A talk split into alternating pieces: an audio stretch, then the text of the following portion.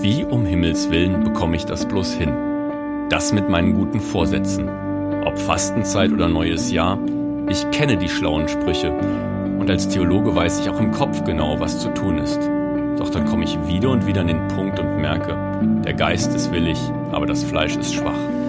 Und genau da möchte ich lernen von Leuten, die Tag für Tag dran arbeiten. Von Sportlern, die ihre Motivation brauchen, trotz Niederlagen und Rückschlägen. Ich habe mit ihnen gesprochen und unglaublich viel Neues erfahren. Mein Name ist Simon Schade und ihr hört meinen Podcast ganz schön stark. Hallo und schön, dass wir uns heute wieder hören. In den vergangenen Wochen haben wir in diesem Podcast mehrfach davon gehört, dass in den Sportarten auch ganz viel zum Ausdruck kommt, was die Persönlichkeit ausmacht. Dass man also über die Körperlichkeit auch etwas erfahren und lernen kann. Wie der Körper was erzählt, darüber möchte ich heute mit Gabriele Hoffmann sprechen. Sie ist Leiterin des Galli Trainingscenters in Wiesbaden und ist Körpersprache-Trainerin für Körpersprache und Kommunikation. Ich freue mich auf das Gespräch mit ihr und hoffe, dass auch ihr spannende und neue Eindrücke wieder mitnehmen könnt und freue mich auf das Gespräch.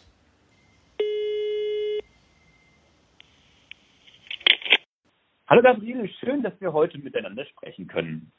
Hallo Simon, ich freue mich auch über unser Gespräch. Du, Gabriele, du bist Trainerin für Körpersprache und Kommunikation. Das heißt, du lernst und lehrst, dass der Körper was zu sagen hat.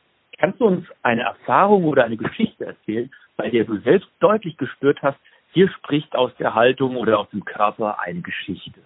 Mhm. Ja, also es ist so, dass die meisten, die sich ausdrücken, inhaltlich eigentlich total perfekt sind, weil jeder hat ja sein Spezialgebiet oder auch wenn er über sein Hobby spricht, da ist der Mensch in der Regel inhaltlich, also das, was er über Worte ausdrückt, sehr, sehr kompetent.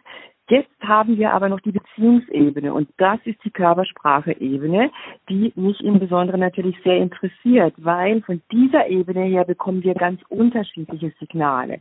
Jetzt kann zum Beispiel passieren, jemand, wie gesagt, inhaltlich spricht das ganz kompetent, was er zu sagen hat, aber man merkt an der Stimmlage, dass da etwas nicht stimmt. Es ist zu leise oder zu schüchtern.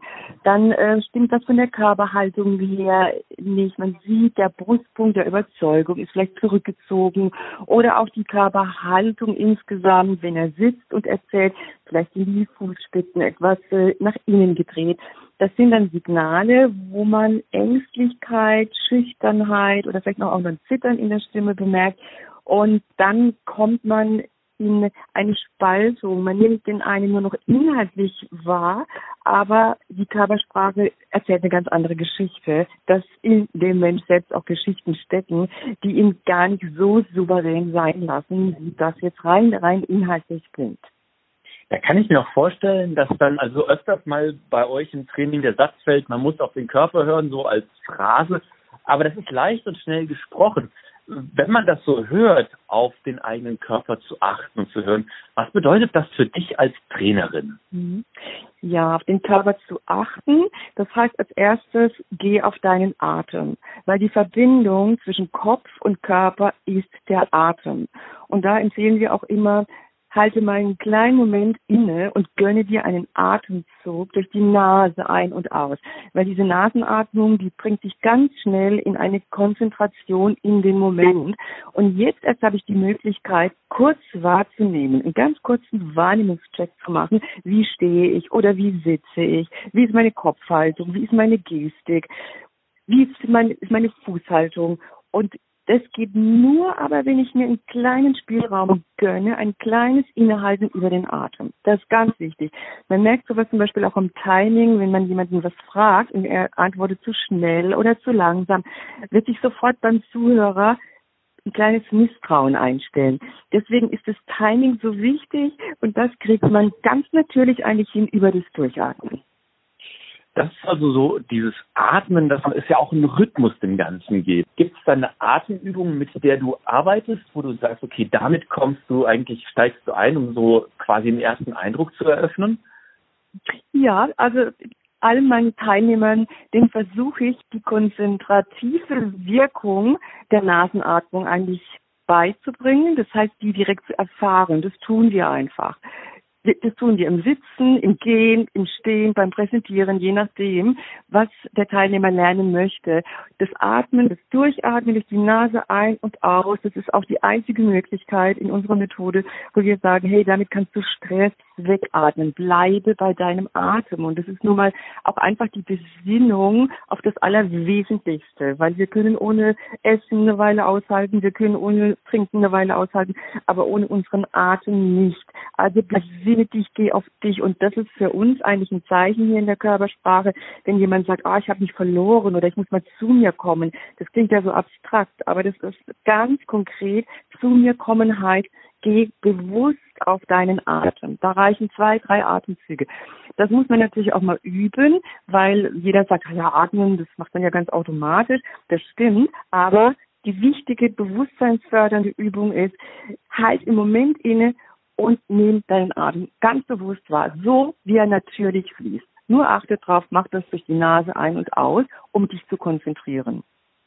Das klingt wunderschön und du hast dabei auch mit großer Begeisterung von eurer Methode erzählt. Das ist bei euch die Galli-Methode. Vielleicht kannst du uns kurz erzählen, worum es da bei euch geht. Ja, genau. Also die Galli-Methode, die hat der Johannes Galli entwickelt und äh, der Kern der Galli-Methode ist eigentlich ganz einfach. Jeder Mensch soll spielen so viele Rollen wie nur irgendwie möglich, weil ein bewusster Rollenwechsel, da haben wir wieder das Wort bewusst drin, was auch wieder über den Atem geht, bringt Energie.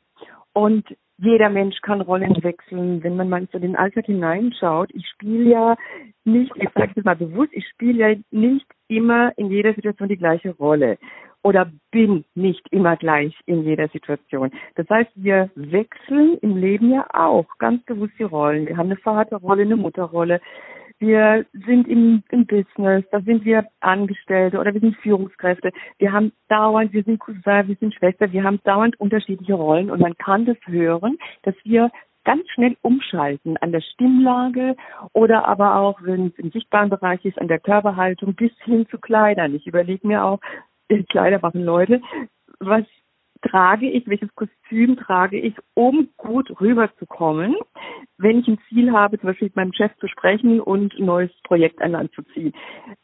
Das heißt also, wir, wir spielen im Alltag, wir spielen echt im Alltag und dieser Wechsel, wenn man den wiederum bewusst vollzieht, wird man insgesamt sein Energielevel erhöhen können. Weil unbewusste Rollenzuweisung wäre zum Beispiel, jemand sagt ganz schnell irgendetwas in einem bestimmten, vielleicht in einem etwas fordernden Ton zu mir und ich springe sofort drauf an, ohne durchzuatmen, dann kann sein, dann hängen wir in unbewussten Rollen, sodass der eine väterlich drohend zu mir gesprochen hat, jetzt mal übertrieben gesagt, aber wenn ich das annehme, nehme ich sofort eine unbewusste Rolle des kleinen Mädchens oder des kleinen Jungens ein. Und wenn ich aber einen Puffer dazwischen habe, mal durchatmen und dann erst reagieren oder agieren, das, das wird fast sagen, das wirkt Wunder. Das sind wir auch bei einem guten Punkt. Ich habe dir nämlich wie allen anderen Gesprächspartnern beim Stichwort Wunder auch ein Bibelzitat mitgebracht. Und zwar für dich heute aus dem Lukas-Evangelium, was insofern passt, weil es geht, die Jünger des Johannes fragen, bist du derjenige, auf den wir warten? Und dann kommt die Antwort, geht und berichtet Johannes, was ihr hört und seht. Blinde sehen wieder und Lahme gehen, Aussätzige werden rein und Taube hören, Tote stehen auf und den Armen wird das Evangelium verkündet. Wenn du dieses Bibelwort hörst, wo ja ganz viel Körperlichkeit drinsteckt. Was fällt dir da spontan als Assoziation zu ein? Da fällt mir sofort ein, dass das Einzige, was uns wirklich näher bringt, uns Menschen, ist eine offene, ehrliche Kommunikation. Sich selbst auch als Menschen in den Erlebnissen, also das, was wir selbst erleben, in Geschichten mitzuteilen und nicht Informationen zurückzuhalten oder nee oder durchzusortieren, das sage ich jetzt nicht oder das lieber nicht, weil dann können jetzt die und die Reaktionen stattfinden, sondern wenn wir zu einer ganz natürlichen Dynamik in der Kommunikation zurückkehren können. Die haben wir, aber die ist eben verschüttet. Ganz natürliche Dynamik des Öffnens und Schließens in der Kommunikation, dann glaube ich wirklich, dann können wir Wunder bewirken, weil dann Liebe entstehen kann. Wenn Kommunikation in authentischen Takt von Öffnen und Schließen fließt, erleben wir Glück und Liebe. Dass wir miteinander uns im Öffnen auch körperlich auf die Offenheit für Wunder zu bewegen, das sagt Gabriele Hofmann vom Galli Trainingscenter in Wiesbaden und ich danke dir ganz herzlich für das schöne Gespräch. Das war's auch schon wieder heute. Ich danke euch fürs Zuhören und morgen dann mit unserer letzten Folge des Podcasts freue ich mich, dass wir diese Zeit mitgegangen sind und wünsche dir einen guten und behüteten Tag. Alles Gute, dein Simon.